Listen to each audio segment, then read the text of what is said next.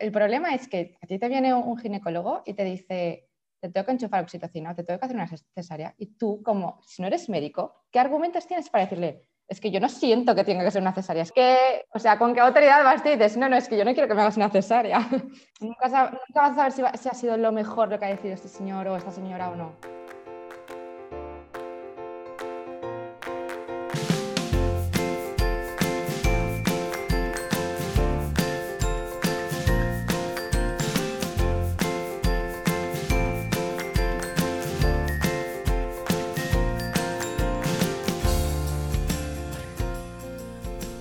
Hola, esto es Planeta Parto, el podcast en el que hablo con mujeres sobre sus relatos de parto y la manera única en la que alumbraron a sus bebés.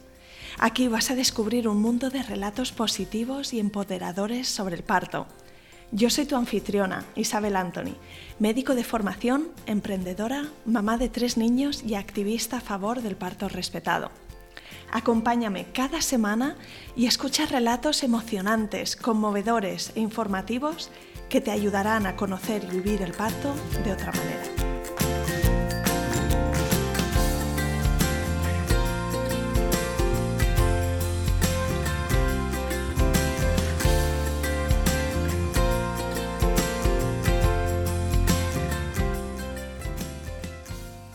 Bienvenida Paloma y mil gracias por venir al podcast. ¿Qué tal? Pues muchas gracias. Preséntate un poquito, dime dónde vives, a qué te dedicas y cómo es la configuración de tu familia. Sí, pues mira, yo eh, soy de Valencia como tú, pero me mudé a Barcelona por mi marido y, y nada, entonces vivimos ahora en San Cugat, que estaba muy cerquita de Barcelona. Y nada, pues tenemos una familia normal. Ahora mm, la mayor tiene tres años, el peque tiene uno, recién cumplido, se llevan dos años justo, los dos son de agosto. Eh, pues mira, yo me dedicaba a la comunicación, era responsable de comunicación en una multinacional y, y, lo dejé, lo dejé cuando tuve a la primera porque, bueno, yo sabía que quería ser una madre muy presente y que pues salir a las seis de la tarde no me permitiría ser una madre presente porque a las siete y media, ocho ya no son personas los niños y ya están muy, se ponen muy pesados, muy, están cansados de todo el día en el cole.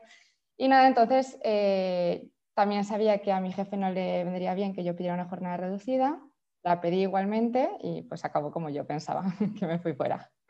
Y nada, entonces yo por suerte, como ya sabía todo esto, durante mi baja ya me preparé un plan B y nada, pues he, montado varios negocios online y en eso estoy, luchándolos.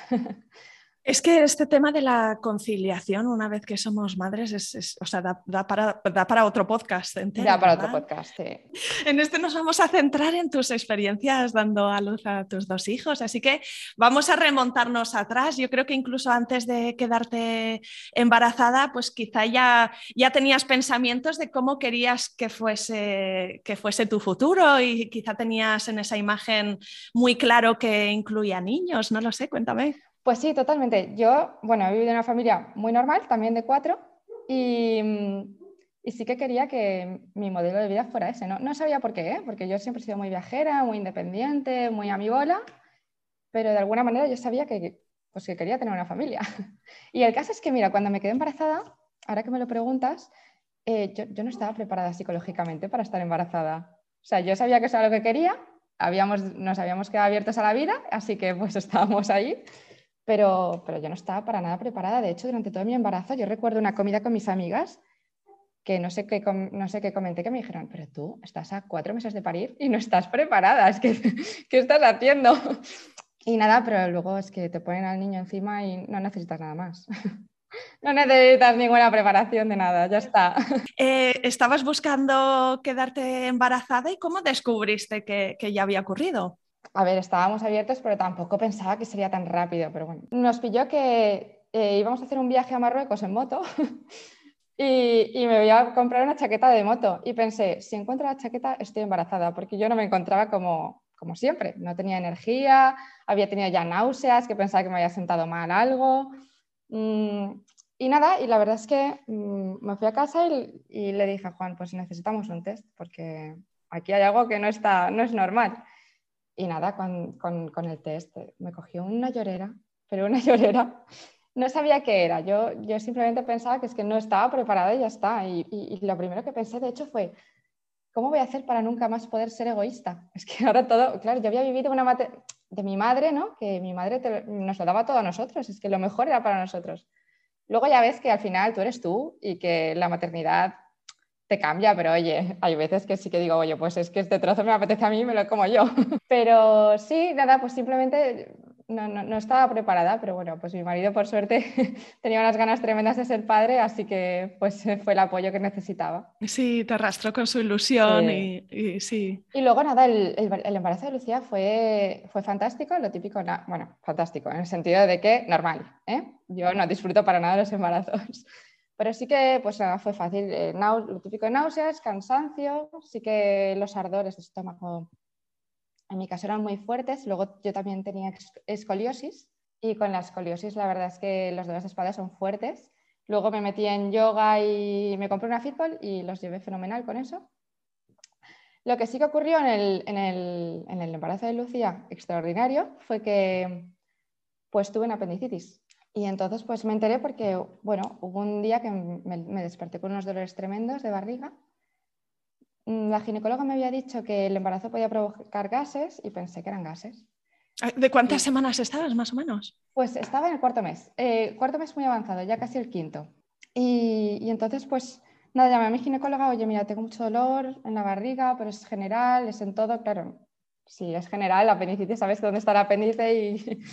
pero el apendicitis empieza así, empieza con dolores muy generales en, el estómago, en toda la zona del estómago.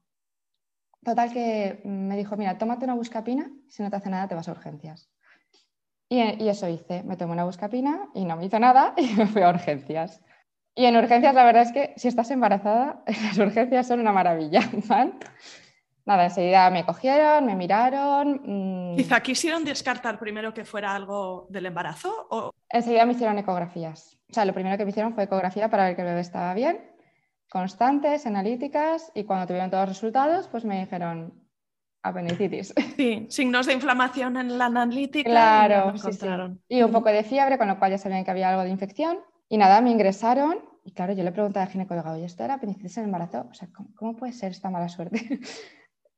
y, fue la cirujana que me dijo, pues mira, em, no hay nada concluyente todavía porque no hay los suficientes casos como para concluir que es, es un efecto del, embarazo, pero en cambio sí que hay lo suficientes como para poder relacionarlo. Así que sí, yo sí que he visto casos en embarazadas con apendicitis, que puede ser que por todos los movimientos que hay ahí dentro, pues Sí, es cierto, yo también lo he oído que además las hormonas a lo mejor pueden afectar el tránsito intestinal. Eh, me imagino que te quedaste ingresada en el hospital y, te tuvieron que operar, ¿no? ¿Cómo estabas tú emocionalmente con, esa, esa noticia? Porque ocurre todo muy rápido en una misma mañana. Totalmente. Bueno, a mí me ocurrió, fue, claro, me pilló fin de semana, entonces las urgencias, pero, o sea, sí que muy rápido me dijeron todo, pero hasta la mañana siguiente no tenían todo para operarme y, y hacerlo todo sobre seguro. Em, ¿Qué me pasó? Pues que la, eh, la verdad es que no, quise pensarlo mucho. Yo le pregunté que, evidentemente mi primera pregunta fue qué riesgo hay para el bebé. Pues me dijo que pues me tenía que poner anestesia general, que dentro de la mala suerte de, tener una apendicitis en, el embarazo, em, era es verdad que entre el cuarto y el quinto mes era el mejor momento porque todavía me podían hacer la técnica de la paroscopia, que es que te meten solamente un chip y lo hace todo en un, en un momentito, no, no, no, hay que hacerte prácticamente nada, no hay que abrirte ni, ni nada. Y, y, dentro de eso, pues tuve la buena suerte de que aún me podían hacer eso y que el riesgo para el bebé era poquito. Si me hubiera pillado al principio, en los tres primeros meses, el bebé aún no estaba muy cogido, entonces sí que podía haber pasado algo con la anestesia. Bueno, al final no deja de ser una intervención, ¿eh? o sea, eh, para el bebé es, es, es un poco duro.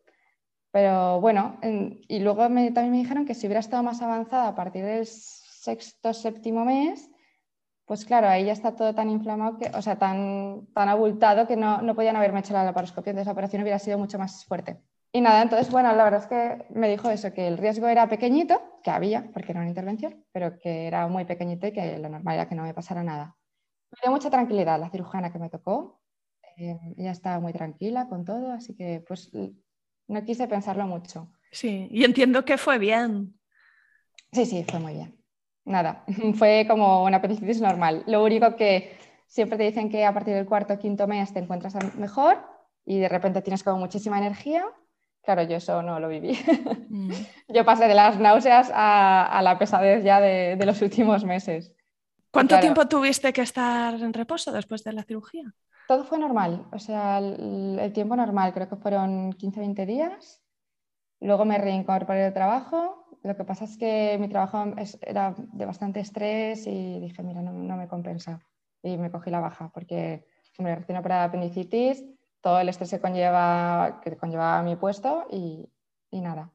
Pero, pero la verdad es que muy bien, o sea, no, el posoperatorio no fue especialmente complicado como un posoperatorio normal creo. Claro, es que no he tenido ningún posoperatorio más allá de, ese, pero yo diría que fue muy rápido todo. Cuéntame en relación al parto, ¿qué idea tenías? ¿Qué influencia tenías quizá, pues eso, la experiencia de, de, nuestras madres o de nuestras amigas? Van dando forma un poco a lo que nosotros vemos, así que quiero saber, pues, mm, qué intenciones tenías tú y también si, si leíste algún libro, hiciste algún curso de preparación. Pues mira, la verdad es que em, no, quise leer nada. No quería que nadie me contara nada porque, bueno, yo en ese momento, ahora he cambiado mucho, pero en ese momento era una persona muy... Prefería que todo viniera como viniera y punto y no saber nada. Y que cuanto más rápido fuera mejor. Y, yo pues siempre he tenido como una, un rechazo hacia el sufrimiento y el dolor que es que, bueno, claro, el parto ya sabía que iba a ser duro y no, no quería que me contaran, no quería sufrir antes de tiempo. Dije, ya vendrá lo que vendrá, total, no lo voy a saber igual, que nadie me cuente nada. Y, bueno, esta era, esta era un poco mi mentalidad. Sí que tenía evidentemente pues, eh, historias de, de, amigas y la verdad es que pues algunas buenas y otras muy malas. Alguna pues que el parto se le alargó, yo qué sé, casi dos días. Em, otra pues que rapidísimo y fenomenal. Y luego tenía la, la experiencia de mi madre que lo hizo todo muy natural y ella quería que fuera natural porque eso es natural y un parto tiene que ser natural y punto. y, que me decía que, que, el dolor no era nada, que era súper soportable y que todo maravilloso. Pero bueno, cada persona es como es y yo pues no era una persona especialmente preparada para sufrir. Y entonces yo nada, yo quería que fuera un parto rápido. Sobre todo que fuera rápido y que cuanto menos sufriera mejor. Pero claro, no tenía toda la información porque por otro lado también pues estaba de acuerdo en que un parto tiene que ser natural y que, y que tiene que ser lo mejor para el bebé. Y bueno, y ahí entra un poco luego tu podcast que vino para el más, eh, vino después del segundo parto incluso, y ahí me enteré de, muchas cosas que dije, ostras, es que esto tenía que haberlo sabido. Lo único que sí que hicimos, Juan y yo, fue ir a unas sesiones de preparto que sí que te recomiendan los ginecólogos. Em, y entonces ahí me tocó una matrona que sí que pues era no sé cómo explicarte. Mm, pues nos decía que aguantáramos todo lo posible para ir antes de ir al hospital en casa, porque luego se nos hacía muy largo. Sí que nos dijo que la epidural cuanto más tarde mejor. No nos explicaba por qué. Es que al final ahí yo creo que ahí está un poco el problema de la falta de información. Que te dicen, bueno, te dicen lo que creen, pero no te dicen muy bien el por qué. No, te explican todos los porqués. Y no te ayudan así a desarrollar tu propio criterio, ¿no? Claro, exacto. Exacto, entonces tú tienes como una percepción, pero es, como tan, tan, tan, tan, tan, tan simple al final que no, es, muy difícil discernir. Y nada, pues yo llegué al parto pensando que quería un parto rápido y que cuanto menos sufriera, mejor. ¿Llegaste a término? No sé si tu primera hija se adelantó, vino cuando la esperabas. Mis dos hijos han nacido exactamente el día que yo tenía que salir. Vaya tela, mira, fíjate. Sí, sí, sí, de ese 15%. Además, el día fue eh, a las 12 de la noche en punto, que nos fuimos a dormir y ya no me dormí. Empecé con unas contracciones muy fuertes. Aguanté solita hasta las 3 de la mañana porque me pensé, va, voy a dejar de dormir a mi pobre marido. ¿Y cuáles fueron las primeras sensaciones de contracción, de pues molestia? Pues Sí, yo ya había tenido, las típicas contracciones... Mm, pues eso, fuertes, pero sin más. Y las que empezaron a las 12 de la noche ya empezaron a ser, a ser más constantes. Yo creo que pues cuando llevas cinco así un poco más fuertes dices, oye tú, esto... Está en marcha. Sí, esto empieza a ser un poco ya durillo. Y como ya te digo, yo no era una persona cero preparada para sufrir, pues es que lo pasaba fatal. Cada contracción era pero por favor, ¿qué es esto? Y nada, ya a las 3 de la mañana ya le dije, desperté a Juan y le dije, oye, esto llevo ya tres horas aquí sin poder dormir. Y dije, oh, pues mm, vamos a llamar al hospital. Teníamos en nuestro hospital el teléfono de las matronas, vamos a llamar a ver qué nos dicen. Y nos dijeron, nada, hoy, aún no, aún no toca, estáis muy verdes. Pues no recuerdo cuántas contracciones tenía por minuto y ahora mismo tampoco recuerdo cuántas son. Cuando ya te dicen, creo que son cada dos minutos, tienen que ser constantes cada dos minutos. Tenían que venir exactamente o casi exactamente cada dos o tres minutos y tenían que durar casi uno o no sé cuántos segundos. Y tenía que ser durante una hora todo así, súper constante. Sí, como muy regularizado, ¿no? Cuando estés aquí, entonces está activo. Exacto. Y, yo las tenía bastante regularizadas. No era exactamente lo que me habían dicho y tampoco eran ultra constantes. Entonces, igual de repente, pues en vez de cada dos minutos, la, pues a lo mejor llevaba cinco cada dos minutos y la sexta venía al tercero o al cuarto minuto. Y nada, me dijeron que todavía no estaba y me aguanté un par de horas más en casa, hasta las cinco de la mañana, y ya dije, oye, tú que no, que yo me voy. Yo había tenido dos versiones, la de la matrona que nos dio el curso del preparto, que nos dijo, oye, cuanto más tarde vengáis al hospital mejor, porque luego os pasáis un día de parto en tu, habitación muerta de asco y, se os hace muy pesado y es más tranquilo estar en tu casa. Y la de la otra matrona, que era la que nos tomaba las constantes en, las sesiones estas que vas para que te, te monitoricen. ¿Sabes? El monitor. Está, era muy simpática y hablaba siempre mucho con todas las que estábamos ahí. Y nos dijo, no, no, vosotras veniros en cuanto no lo tengáis claro, os venís, estáis tranquilas. Y si luego os mandamos a casa, pues os mandamos a casa. Pero lo importante es que estéis tranquilas. Así que veniros todas las veces que queráis. Y ella dije, yo pues ya me voy. Y me quedo tranquila. Y yo, pues mira, eh, como me tocaba en agosto, mis padres tienen una casa en mitad de la montaña, a 50 minutos de donde yo tenía que parir, le pregunté a la ginecóloga, me dijo, mira, sí, tú vete porque tu embarazo está siendo perfecto, o sea, sin, ningún tipo de problema, está todo bien. Así que tú vete 50 minutos tranquila, que te da tiempo, que es el primero. Y nada, así que me fui allí y entonces cuando llegué, pues la matrona que me había cogido el teléfono era la que me atendió y me dijo, no, no, es que no estás, yo ya te había dicho que estabas verde y es que estás más verde que una lima. Y dice, pero bueno, como estás a 50 minutos, mm, te voy a dar habitación. Así que te quedas ingresada y ya está. Pero ten en cuenta que esto va para, aún te quedan horas. Total, que me manda a la habitación y le digo, oye, mira, yo tengo unas contracciones que no puedo con mi vida. Eh, me dice, es que todavía no estás para ponerte epidural. Y yo, y que no puedo tomar nada, no, o sea, me quedo en la habitación muriéndome de dolor. Y me dice, bueno, tómate una ducha caliente y así pues se te relajarán un poco. Y yo, pues luego pensaba, a ver, pero si yo lo que quiero es que esto sea cuanto más rápido mejor, ¿para qué me voy a dar una ducha caliente y que se me pare todo? si lo que quiero es que avance. Pero bueno, yo le hice caso, me tomé la ducha caliente y ¿cuál fue mi sorpresa? Que cuando salgo de la ducha, llamo a un enfermero a la puerta con una silla, me aparece con una silla de ruedas y me dice que mira, que acaba de llegar tu ginecóloga, ya eran las 8 de la mañana, ya había llegado como a las 6. Ya ha llegado tu ginecóloga, ha visto tus constantes y me ha dicho que te baje, que ya estás. Y yo, ¿cómo que ya estoy? pero si la patrona me acaba de decir que no estoy, que me tengo aquí para todo el día. Y, y nada, me bajó y bueno, pues claro, es que yo... ¿Te habían hecho alguna exploración para saber? Sí, sí, me había hecho exploración y todo. Sí. Mm, bueno, tú ya sabes, ahora ya sé por qué ya estaba, no estaba. Lo que pasa es que ella hizo que estuviera. Mm a ella le tocaba su horario y dijo, pues está, pues le enchufo oxitocina, la preparo yo y ya está. Mm. Y, es la, chiquita de la luz esta mañana y punto. Entonces, pues eso hizo, bajó, o sea, bajé y, y entonces me, exploró ella. Sí, sí, pues nada, esto ya está. Te voy a poner, mira, te voy a poner oxitocina, que esto acelerará todo un poco. Eh, si quieres, te pones de la epidural y, y ya está. Y cuando te notes te notes que ya esto está más en marcha, que, ya le verás que lo notas, pues entonces llamas al botoncito y me avisas y vengo. Vaya, lo, que se llama consentimiento informado a su más alto nivel. Exacto. Pero fíjate lo curioso que yo le puse tal cara que a los, o sea, ella se fue, o sea, me informó de todo esto, yo, vale, vale, pues perfecto, pero como que algo dentro de mí no estaba tranquila con eso. Dije, a ver, mm, ¿Cómo es posible tanta, contradicción? Y bueno, pues la verdad es que mm, yo no sé si yo pondría alguna cara o, algo, o ella misma, no lo sé. El caso es que entró 10 segundos más tarde, así como muy, como muy repentino, se acercó a mí y me dice, muy, o sea, como, como muy personal, ¿no? Me dice, oye, que lo que yo te estoy haciendo es exactamente lo que te haría si fueras mi hija, ¿eh?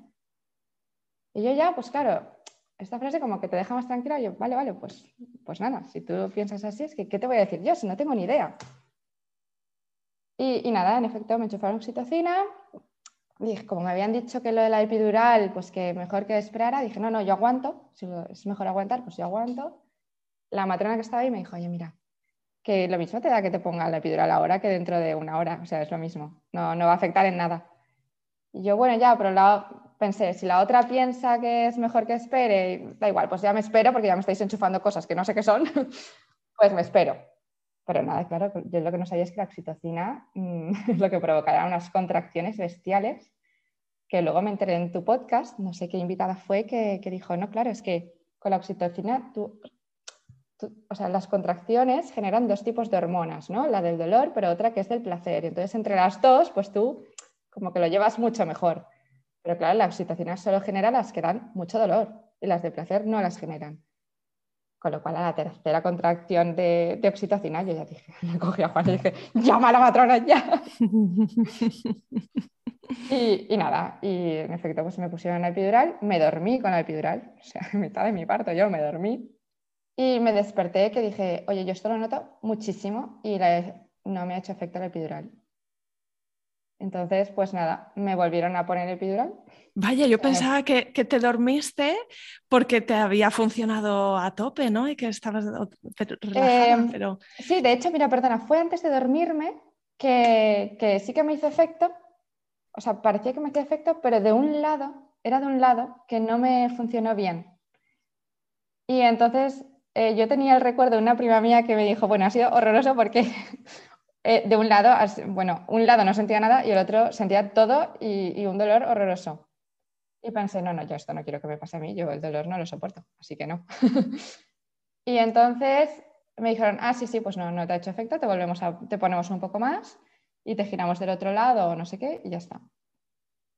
Claro, eh, doble epidural, o sea, de alguna manera yo llevaba más epidural que de normal y es que me dormían las piernas eh, que que no sentía las piernas. O sea, era como ver ahí un bulto y decir, ¿este bulto a qué pertenece? Y eran mis piernas.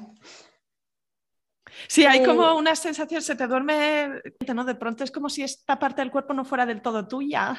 Totalmente, totalmente. Bueno, ahí sí que me dormí y de repente sí que, sí que empecé a notar como que bajaba, pero por la espalda, claro, es que toda mi parte de delante estaba dormida, entonces notaba como por la espalda, como si por la espalda bajara algo y dije, vale, ya o sea, me desperté y le dije a Juan, oye, yo creo que ya, que ya estoy. Y vino matrona, en efecto, ya, ya empezaba.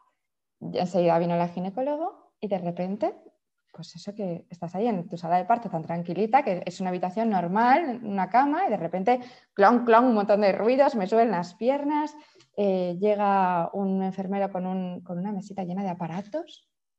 Claro, Juan, Juan y yo, Juan es mi marido, Juan y yo diciendo, esto es serio, O sea, esto, esto es serio. Y, nada, entonces me dice, venga, ya está, pues empieza a empujar. Yo no sentía nada, así que yo no sabía si estaba empujando o no. Yo creo que sí, pero... Y cerré los ojos, no sé por qué, no, no quería ver nada. Y nada, y, y, de repente eso que se me ocurre abrirlos, ella me iba diciendo, empuja, empuja, y yo pues iba empujando. Y eso que abro un ojo y me encuentro a la ginecóloga, o sea, me veo la, la, imagen de la ginecóloga como haciendo muchísima fuerza con un palo, como si fuera un palo de escoba, como estirando hacia ella con el palo, moviéndose de una manera de lado a lado. Y yo decía, Dios mío, esto está yendo fatal porque si me está diciendo empuja, pero está ya haciendo estas fuerzas, mm, algo no está funcionando. Mm, pues mira, Isa, fueron creo que cuatro pujos y ya estaba fuera. O sea, fue rapidísimo, pero ultra rápido. Claro, con tu podcast, luego me di cuenta, una, tampoco sé, no sé si fue la misma invitada de la oxitocina, pero alguien de alguna invitada tuya dijo, yo no parí a mi hija, a me la sacaron. Y, Y, el caso es que yo, después del parto de mi hija, que luego te la ponen, sí, todo maravilloso, mm, comparando con otros partos que había oído de amigas que habían estado no sé cuántas horas y que lo habían pasado fatal y que había acabado en cesárea, pues pensé, mi parto sea maravilloso, no me he enterado de nada. Pero había algo dentro de mí que, pues que, que, que, tenía claro que no había sido un parto como tenía que ser. Mm. Sí, me escribías que, que que te has pasado casi tres años pensando que tu parto fue perfecto y que eras una desagradecida por no sentirte bien con esa suerte. Totalmente. O sea, es que yo me he pasado tres años pensando, ¿por qué yo no recuerdo mi parto como algo, el día más bonito de mi vida? Y me dejó, el caso es que el parto me dejó prácticamente como indiferente, o sea, no, no ha sido algo que yo haya querido pensar mucho a posteriori, como un día maravilloso. Yo, pues para mí fue maravilloso el tener a mi hija en brazos, esa sensación de, ostras, ¿qué es esto tan bonito que me están poniendo encima? Sí, sí, pero había algo ahí que, no sé, tenía como sentimientos encontrados. Y fue, bueno, fue gracias a ti que, tres años más tarde he descubierto, pues eso, que yo no he estado conforme con mi parte porque yo no, yo no saqué a mi hija, es que yo no he parido, a mí me sacaron a mi hija tal cual, con una ventosa. Mm.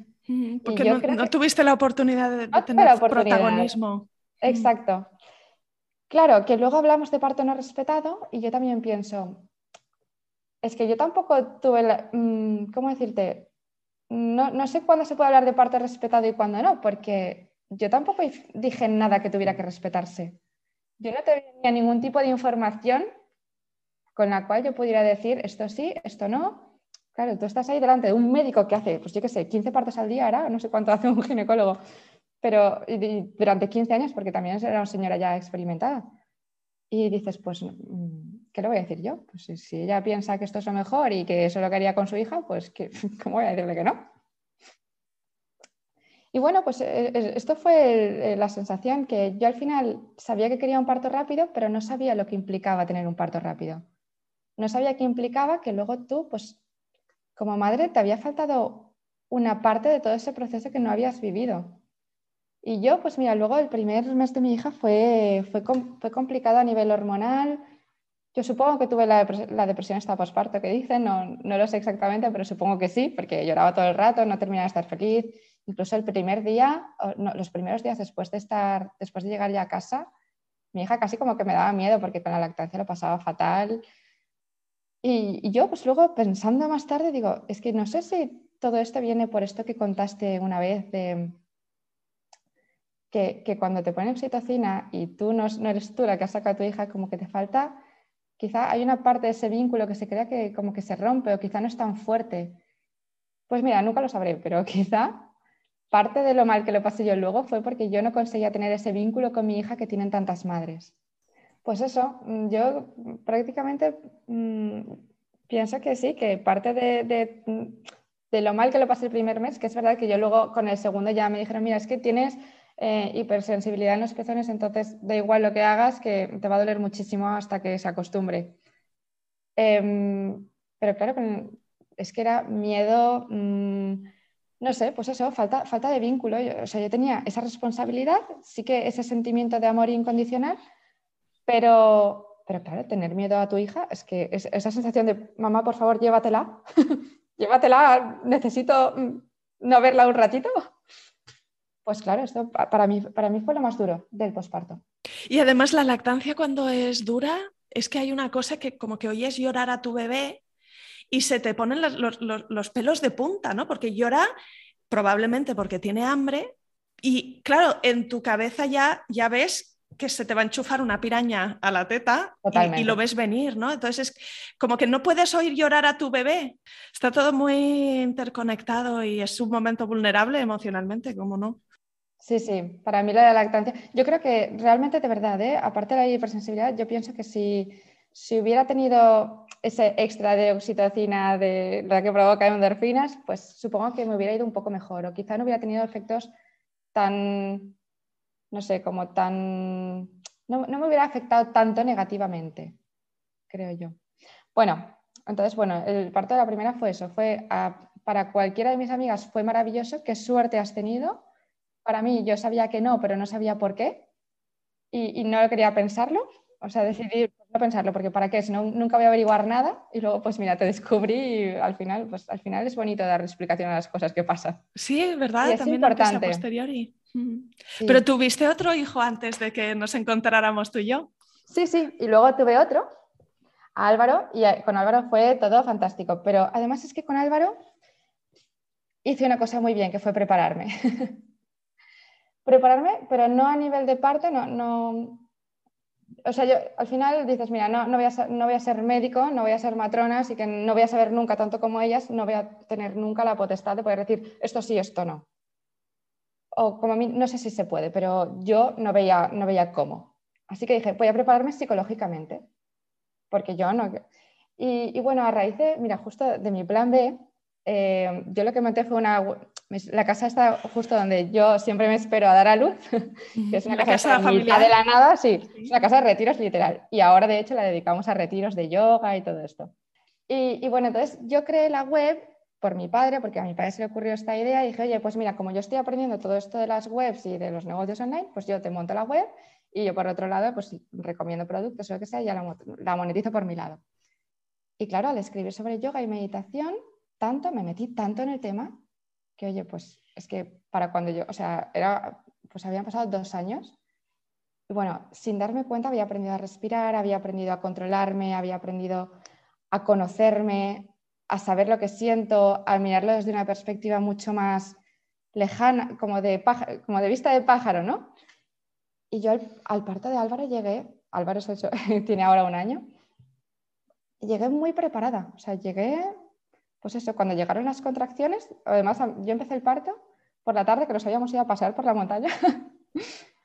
y yo le dije a Juan, estoy teniendo muchas contracciones, vamos a ir volviendo despacito. que esto se pone en marcha. que esto se pone en marcha. Total, que volví, me senté ahí en mi casa de retiros, que, siempre, que están mis padres, entonces tenemos mucha ayuda. Eh, me senté ahí debajo de la guiparra, me, me bebí un té tranquila, bueno, una infusión tranquilamente, y sí, sí, veía que me ponía en marcha. Claro, luego tenía a mi hija mareando, la pequeñita, que tenía dos años. Pues nada, pues típico, ¿no? Te tienes que tirar al suelo, jugar con ella con tus contracciones, tienes que perseguirla, no sé dónde que te quiere enseñar algo. Y, nada, pero es que las llevaba muy bien. O sea, yo el, dolor que, recordaba la primera es que sí que sentía ese dolor, pero de alguna manera lo, como que lo disfrutaba, lo aguantaba, lo, lo controlaba. es como que yo controlaba el dolor. Eh, era una sensación muy, mm, muy curiosa y placentera. Y bueno, pues, pues nada, me esperé y, me, y mi madre me dijo, oye, no es por nada, pero el segundo va mucho más rápido que el primero. Vete yendo al hospital porque estás a 50 minutos al final. Y yo, mamá, tranquila, que esto es regular, pero tampoco tanto. Aún no son cada dos minutos, cada no sé cuánto. Total, que dije, mira, tú prepara la cena para todos, porque yo voy a cenar aquí y ya me iré luego si acaso, o sea, que duermo en el hospital es seguro, pero no quiero que me pase como con Lucía, que al final llegué y para mí, con, Lucía, con el primer parto, que llegara y que me dijera que me tocaba pasarme ahí todo el día, pensé, pues sí, la primera matrona tenía razón con respecto a la segunda. Qué horror pasarme el día aquí de parto, ¿sabes? Dentro de una habitación sin poder abrir la ventana, respirar aire, un día maravilloso. Y, y pensé, esto no me pasa con el segundo, el susto este no me lo dan. Total que me esperé, cené en mi casa, aún me quedé sobremesa y a las once y media de la noche dije, venga Juan, que nos vamos, que ahora ya sí. Llamé incluso porque yo estaba llevando tan bien de las contracciones que ni yo me lo creía, pero ni yo. Y, llamé a la, a la, matrona y dije, a ver, estoy teniendo estas constantes de, de contracciones, pero tampoco siento un dolor. Me dice, no, no, tiene que doler mucho. O sea, si es, ya con las que está, o sea, con las constantes que estás teniendo, si estuvieras de parto te dolerían mucho más. Le digo, mira, ahora estoy teniendo una. Y dice, es que no has cambiado ni el tono de voz, no estás... Sí, pero induce un poco a engaño, ¿verdad? Porque... Totalmente. Yo, dije, mira, no. Como ya había aprendido a escucharme también, que antes no, antes era como, yo quería estar lo más alejada de mí posible, era, no sé, no, no, sé cómo explicarlo, pero realmente con Lucía y yo no tenía ningún interés en saber nada, yo solo quería que pasara cuanto antes y tener a mi hija y punto. Y, y salió todo lo contrario. Bueno, en cuanto a rapidez sí, pero eh, en cuanto a tener a mi hija, estar a gusto con ella y pues ya no. Y, con, con, Álvaro, pues sí, o sea, lo controlaba todo tanto que, le dije a Juan, no, no, sí que estoy, esta señora que diga misa, pero yo sí que estoy. Total, que nos fuimos y en efecto, la misma, otra vez la misma que me había atendido por teléfono, era la que estaba, evidentemente, la que estaba allí, recibiendo, y, me dijo, bueno, que te tocó, pero no creo que estés tal como... Y me, estás haciendo una hora, ¿verdad? dice, pero es que no, no, o sea, no, te cambia ni la cara ni, ni, nada. Y yo, pues no sé, Mm, como había aprendido a respirar, pues eso, controlaba, es que yo controlaba la contracción. Y, y cuando me hizo el tacto me dice, ah, bueno, una cosa, ¿tú querías epidural? Y le digo, mm, creo que sí. No estoy, le dije, no estoy segura, pero creo que sí que la quiero, por si acaso. Y me dice, pues no sé si llegas. o sea, cuando llegué ya estaba de 7 centímetros. Y me dice, llegas, bueno, me dijo al final, o sea, sí que llegas, pero llegas muy justa.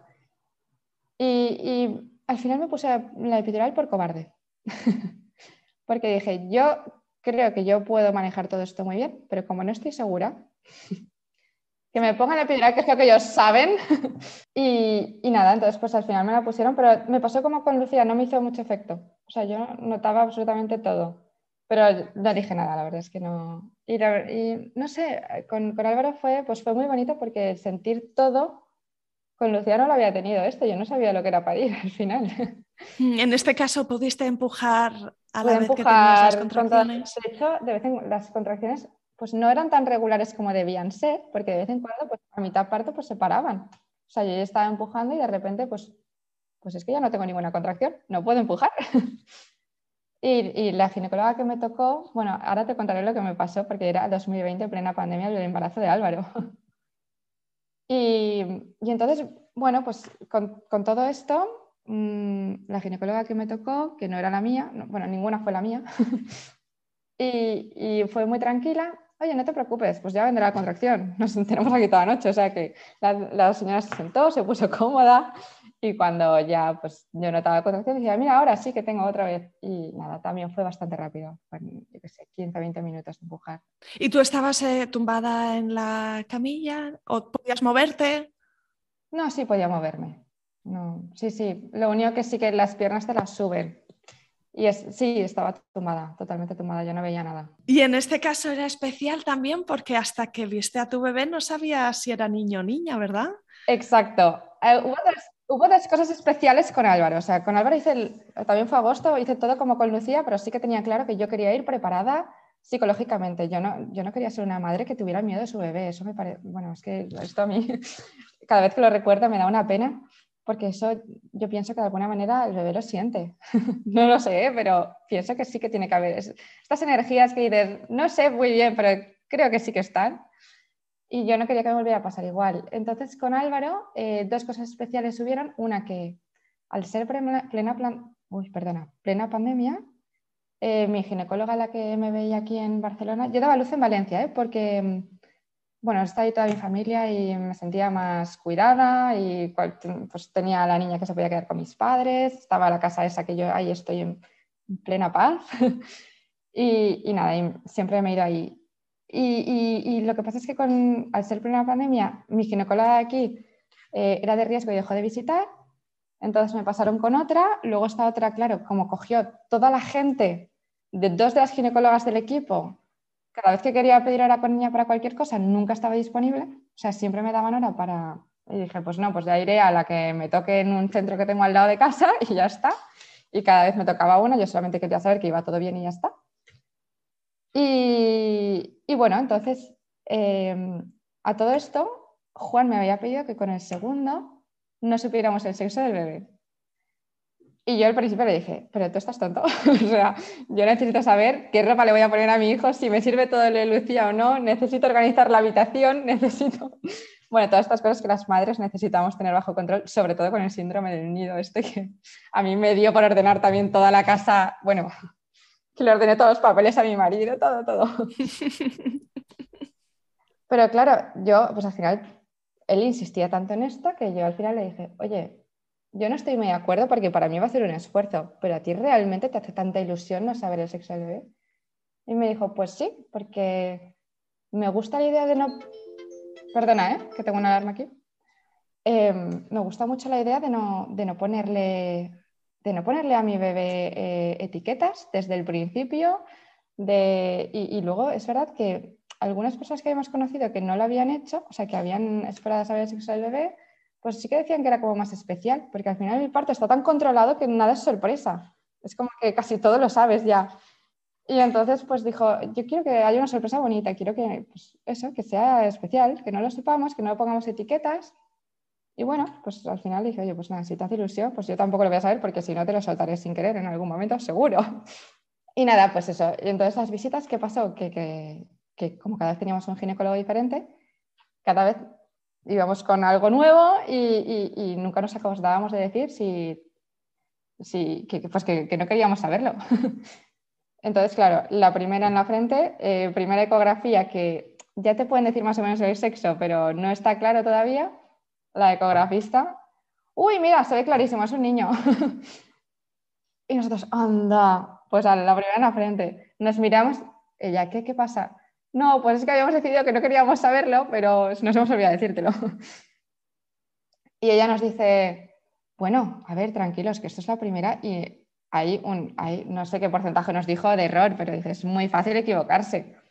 O sea, que no os preocupéis, que aún no está todo claro, aún puede ser sorpresa, aún puede ser niño, niña. Y entonces, vale, pues nada, total, que luego llegó la pandemia, cada vez tenía un ginecólogo diferente.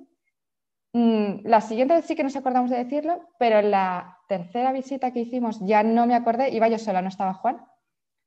Y otra vez no me acordé de decirlo y, y me dijeron, ah, es una niña o algo me dijo, ah, pues la niña está colocada, algo me dijo en femenino. Y dije, vaya, pues no quería saberlo, pero ya, ya, está claro que es niña, ya está. Pues mira, al final eh, tuvo razón el ecografista y se había equivocado. Dije, bueno, como por suerte estoy yo sola, al que la más ilusión me hace es a Juan, así que yo no le digo nada y ya está.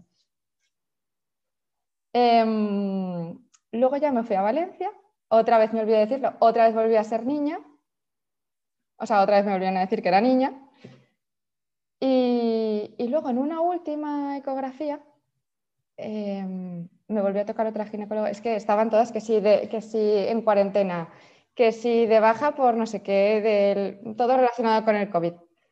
Creo que tuve como unos siete ginecólogos distintos. O sea, me vio todo el mundo, todos los equipos de todos, de todos los hospitales. O sea, y, y nada, entonces pues eso. Me dijeron niña las dos siguientes veces y la última la última vez que luego ya no, ya no te lo pueden decir, por lo que sea, no me acuerdo, es que luego ya no te lo pueden decir, ¿no? Luego ya como que no se ve, se ve tan grande que no se ve. Algo así pasó que me dijeron, no, ahora ya no nos podemos equivocar porque no se ve. Pero en la última, que sí que todavía se veía, em, me dijo también lo de niño y luego me dijo, ah, no, no, que es un niño. Y yo, ¿cómo? Y entonces dice, a ver, espérate. Y digo, mira, no, déjalo ahí, que me has hecho niña y niño, no se sabe claro, Digo, porque es que no lo queríamos saber, pero cada vez que vengo me olvido de decirlo. Digo, así que no me digas nada más y ahora me vuelvo a quedar con la duda. Y nada, entonces, pues, pero aún así yo tenía como ya el run run de que era niña. Y como se quedó así como en el aire, le conté a Juan todo lo que me había pasado en las últimas veces que había ido de visita. Y nos quedamos como, bueno, seguimos con la duda, no sabemos si es niño o niña. Qué curiosa esta historia, ¿eh? porque, pasa de, no querer saber lo que ya es una cosa extraordinaria, te digan una cosa y la contraria varias veces. Claro, claro, cada vez una cosa distinta. Y sobre todo que se habían equivocado sobre todo en dirección a niña, con lo cual en realidad los dos nos hicimos sin querer a la idea de que sería niña, sin quererlo, o sea, porque luego cuando, cuando yo di a luz, me dijo, mira, es un niño. Juan y yo miramos como diciendo, no, tenía que ser niña. Nos habíamos hecho como la idea de que, ah, qué bien, dos hermanitas seguidas se llevarán bien, los vestiditos los podré volver a usar. Sí, sí, sí. Pero claro, fue, ser niño, pues al final fue una sorpresa. fue una sorpresa total y muy bonita, porque al final, pues eso, mm, está, no sé, a mí me gustó mucho el decir, vale, tengo la oportunidad de, pues de, de, de, ser flexible, ¿no? Y de volver a, a, hacerme, de hacerme a la idea de algo que yo no esperaba. Mm. Quizá con el primero, con tanta ilusión, como todo es nuevo, no hace falta añadir otra novedad más, pero para mí con el segundo me gustó mucho no saberlo. No sabía que me gustaría tanto. Y me escribiste también que la experiencia de sentirte tan animal te resultó desagradable. Yo quiero saber si esto fue en el primer parto o en el segundo. ¿A qué, a qué te referías? En el primero. Yo en el segundo, al final, yo creo que lo que nos pasa es que la sociedad en la que vivimos como que nos desnaturaliza todo. O sea, evidentemente los partos, tú justamente lo que estás haciendo es luchar contra la desnaturalización de un parto. Es que al final, eh, yo cuando entré en, cuando entré en el hospital pensé, soy una paciente. Cuando hubo, todo ese despliegue de herramientas, pensé, esto es una cosa muy seria. O sea, esto no, es tan natural como nos lo pintan. Si, tengo aquí, yo hasta un bisturí, ¿sabes? Mm, yo creo que estamos tan desnaturalizados, tan alejados de lo que realmente todo es mucho más sencillo, ¿sabes? Y que está muy bien que la medicina esté ahí para por si acaso y que haya tantos avances, pero nos hemos alejado totalmente de, la naturaleza de las cosas, que al final suele ser lo mejor y lo más sencillo y lo que está todo bien pensado y equilibrado. Cuando hay tanta interferencia, al final, pues lo que me pasó con Lucía, se desequilibran muchas cosas. Y entonces yo, pues, yo soy totalmente, ahora ya no, pues me he esforzado mucho en, salir de, ese camino, pero yo estaba totalmente desnaturalizada para mí.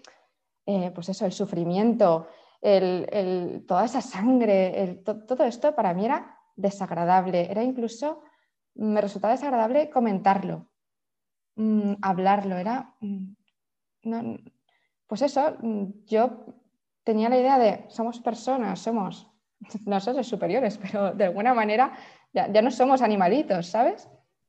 Pero en el parto tú te sientes pues eso, un animal y una vaca lechera y pues era algo que yo, para lo que yo no estaba preparada. Yo pues siempre toda mi vida había sido muy, pues, muy fácil, muy, muy humano, todo, todo muy desnaturalizado. Es que todo, todo lo natural está como mal visto de alguna manera. Y sin darme cuenta, pues yo me había, me había hecho así. Entonces, para mí, el parto de repente te saca totalmente de todo esto y, yo pues me sentí un animal, me sentí... Y claro, al sentirte un animal y no estar preparada para, ostras, que soy un animal, ¿sabes? Era como, em, tienes una, una, sensación como de humillación. Y bueno, no tiene por qué pasar, pero sé que en mi entorno, que somos, bueno, de mis amigas, pues a todas nos ha pasado un poco lo mismo. Sí que es verdad, pues eso, que todas, pues de alguna manera con la lactancia, con el parto, te sientes como humillado, como que dependes de todo, de todo el mundo, todo es una fuerza em, que no controlas y que, y que, además pues es desagradable. ¿A cuánta gente no le gusta la sangre y no la soporta? Es que ¿en qué momento esto es normal? Eh, yo creo que estamos, mm, nuestra sociedad nos, nos, empuja a vivir mucho en una burbujita donde, pues eso, lo natural no está bien visto donde nos hemos creído seres mm, distintos, superiores, lo que sea, y, esto fue lo que a mí me resultó muy desagradable. Y, luego con, Álvaro, pues ya, no sé, me metí en, una filosofía que justo es todo lo contrario, ¿no? Como deja que la naturaleza haga su función, porque es para lo que, o sea, tú eres parte de la naturaleza y, y todo está equilibrado ahí, ¿sabes? Todo se va equilibrando. Entonces, mm, cuando tú interfieres, te alejas y de alguna manera mm, las cosas no concuerdan. Y después de tener esta segunda experiencia que naciera Álvaro, ¿y ¿cómo fueron los días siguientes, el posparto? Con Álvaro yo vivía en una burbuja de amor y felicidad. o sea, a ver, hubo una parte de, para la que yo no estaba preparada, tan preparada, porque claro, había llevado también las contracciones, había llevado también el dolor que luego vinieron las contracciones del posparto, las de, ¿cómo se llaman? Se em, llaman entuertos, que es un nombre rarísimo y que duelen mogollón y es como... Sí. ¡ah! sí, sí, sí. Para mí fueron más dolorosas que incluso las contracciones de Lucía, con Lucía, las, las más fuertes, que a mí me saltaban las lágrimas, pues con los entuertos aún peor. Y además, fíjate que a mí se me unía eh, lo de los, ¿cómo se llama? Em, lo de hipersensibilidad en los petones, que con la lactancia lo pasa fatal y los entuertos son muchísimo más fuertes cuando está mamando el bebé. Y claro, cada vez que Álvaro me pedía era como... Y, tuve la, gran suerte de haberme leído un libro justo ese verano que me recomendó mi cuñada porque, no lo sé, se le ocurrió, Y me dijo, oye, eh, es muy bonito el libro, a ti te gustará muchísimo eh, de Martes con mi viejo profesor, que es un señor que tiene ELA y que está sufriendo un montón. Y bueno, en un momento del libro, él dice una frase que es como que, mira, para poder sobrellevar todo este sufrimiento, y estar contento cuando vienes a visitarme. Es como que tiene un alumno que va a visitarle y le va mm. contando un poco pues, una filosofía de vida que se ha creado gracias a esa, enfermedad, ¿no? Es muy bonito. Y, y, entonces dice, yo me permito 10 minutos de autocompasión al día. Me levanto, pienso, mi vida es una mierda y, y, me voy a morir y por favor que acabe esto ya cuanto antes porque no es necesario. O sea, si al final me voy a morir, mm, cuanto antes mejor. Entonces me permito 10 minutos de autocompasión al día y luego ya está. O sea, luego vivo feliz con lo que me toque. Y pensé, a ver, este señor, es, una historia real, entonces este señor con él, y al final con, todo el mundo ha oído experiencias de vida pues, similares, ¿no? si este señor con esto es capaz de permitirse 10 minutos al día de sufrimiento y luego pasarse el día más o menos feliz, yo estoy feliz con todo, mi parto ha ido fantástico, eh, tengo un amor que no me cabe dentro de mí. Em, dos minutos de autocompasión quizá estaría bien. Entonces, pues nada, sí que es verdad que cuando me despertaba, que estaba, pues eso, que estaba cansada y le tocaba mamar y sabía lo que se me venía encima con los entuertos, eh, pues dije, venga, dos minutos de autocompasión durante la media hora que al final está mamando al principio y ya está. Y luego, pues, pues me, me centro en qué bonito que, pues que mi hijo está fenomenal. Y que... Ay, pero me encanta, porque es, dar es, es darse espacio también eso, ¿verdad? Entonces, eso, por un lado, claro, lo que tú has dicho, por un lado tú te das espacio de sentir lo que necesitas sentir y es que lo estás pasando mal y eso es un hecho y no pasa nada, entonces, vale, lo estoy pasando mal, pobre de mí, pero luego ya está, se ha acabado. Y así, pues no amargas a nadie, no, María no te ve llorar cada vez que estás dando de mamar. O si hace falta, pues sí, lloras, pero si tú no estás pensando constantemente, Dios mío, qué horror que en dos horas me vuelva a tocar mi hora de tortura. O sea, no, es como tus dos minutos de, estos dos minutos me voy a centrar en llorar si necesito llorar, quejarme si necesito quejarme y, ya está, y luego ya está, y luego ya no me permito ni un segundo más de, autocompasión, de victimismo ni de quejas. Y esta, esa tontería pues me ayudó un montón. Sí, es curioso cómo los libros tienen a veces un concepto que, se queda ahí en nuestra memoria y esas 24 horas para ti fue fundamental, ¿no? Fíjate, el, libro este es bonito, y pero tampoco me llamó especialmente la atención, pero esa frase pues, ostras, influyó muchísimo en mi posparto. Pero muchísimo. Y nada, y la verdad es que em, al final es otra forma de, de. Yo creo que también eh, si yo no hubiera aprendido a meditar, a respirar y todo esto, no, no, no, lo hubiera sabido llevar igualmente. o sea, esta frase no me hubiera servido para nada. Y ya para terminar, te, preguntaría si hay alguna otra cosa que querrías compartir o, alguna cosa que a ti te hubiese gustado saber o que querrías mm, recomendar o, sugerir o mencionar a las mamás que nos escuchan. Em, pues que aprendan a meditar antes del parto. Porque al final la meditación es como un entrenamiento de la mente al autocontrol. Tú no te das cuenta, ¿eh? tú te vas a sentar a meditar y al final eh, vas a meditar dos segundos de cada diez minutos que te pongas. Pero, o sea, o lo vas a conseguir. Es que es, Pero ese ejercicio al final es como cuando haces pesas, ¿no? Que cada día dices, yo salgo igual, solo salgo más cansado. Pero al cabo de un tiempo notas la diferencia. Es lo mismo con, con lo que yo me di cuenta de todo lo que había supuesto para mí, todo ese entrenamiento que pensaba que no servía para nada, pero de alguna manera algo me decía que me sentía bien con eso y que lo hiciera, y me di cuenta durante el parto. Y luego que, que aprendan a que aprendan a controlar la respiración. Es que para mí eso fue fundamental con las contracciones. Es que si aprendas a, acompañar la respiración con la contracción, es, otro rollo, o sea, es, totalmente diferente. Eh, en mi caso, me salió solo, eras, yo no aprendí, a mí nadie me enseñó a respirar. O sea, sí en la respiración, pero nadie me enseñó a respirar para el parto, ¿sabes? Y de alguna manera me salía solo el inspirar solo por la nariz, la boca no la abría para nada, inspirar por la nariz mientras subía la intensidad de la contracción y cuando llegaba a su máximo yo dejaba de respirar y ya soltaba el aire.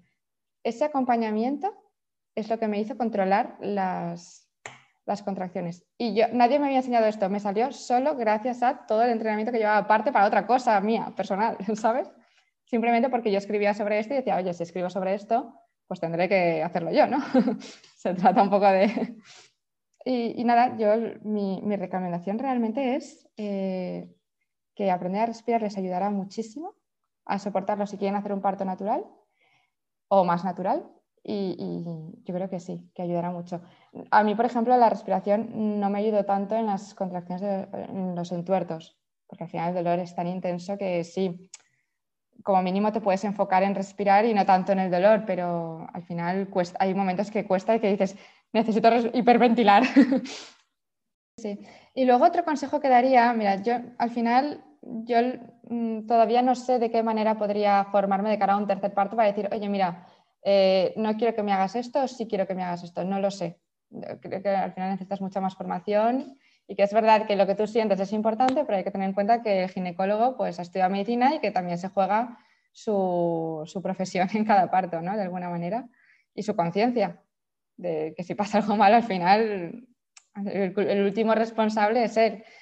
Eh, pero lo que sí que yo diría es que se informen muy bien de qué filosofía de parto tiene su ginecólogo y más que el ginecólogo, el equipo, porque mira lo que, o sea, lo que me pasó a mí durante la pandemia le ha pasado a alguna otra amiga con sus ginecólogos que pues están de baja por lo que sea eh, o que no llegan, o sea, les llaman para que vayan, oye, pues no voy a llegar al parto, mm, te toca otro de urgencia. Entonces, que se informen muy bien de qué personas hay dentro del equipo, qué filosofía hay en el equipo, porque al final el ginecólogo no es solo él, es un equipo que decide cómo va a ser, o sea, qué pautas, mm, con qué pautas van a actuar ante cada uno de los problemas que puedan surgir. Y entonces quizá, pues yo lo quería de cara al tercer, a un tercero, porque a mí me gustaría tener tres. Em, de cara a un tercero sí que haría es, lo que sí que es intentar conocer al máximo posible de gente del equipo y pedir con mi ginecóloga una hora para decirle, mira, yo, si quieres, haz una revisión, pero yo lo único que quiero es que utilices este ratito que te toca conmigo para explicarme cuál es tu filosofía con, los partos. ¿Cómo, ¿Cómo, ves tú todo el tema natural? ¿Cómo ves tú todo todas las cosas que se intervienen ahora? Mm, un poco que, que me digan, si tú quieres algo más natural y tu ginecólogo te dice, uy, mira, pues es que lo de natural eh, es un error porque al final acabas tan cansado que luego no puedes disfrutar de tu hijo porque te has pasado 48 horas pariendo, pues sí, pero si tu ginecólogo te dice eso, pero tú sí que quieres un parto natural porque sabes todos los beneficios que luego conlleva también, por otro lado, pues ya sabes que ese no es tu ginecólogo. También, como tercer y último consejo, sí que diría que no pretendas tener todo bajo control. Tú al final, como padre, lo vas a hacer lo mejor que sabes con la información que tienes en cada momento. Entonces, mm, también dejar un poco, dejarte un poco llevar. Ya sabes que es tu ginecólogo que le has escuchado y que más o menos concuerda con lo que tú has entendido y te gustaría Sí, ya, sabiendo eso, es que realmente hasta que no llega una dificultad, tú no sabes cómo va a actuar tu ginecólogo. No sabes si va a tener un buen día o un mal día, somos personas al fin y al cabo.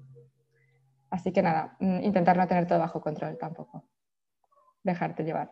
Muchas gracias, Paloma. Ha sido de verdad un gusto escuchar tus historias y gracias por compartirlas en el podcast. Muchas gracias a ti por permitirme este espacio.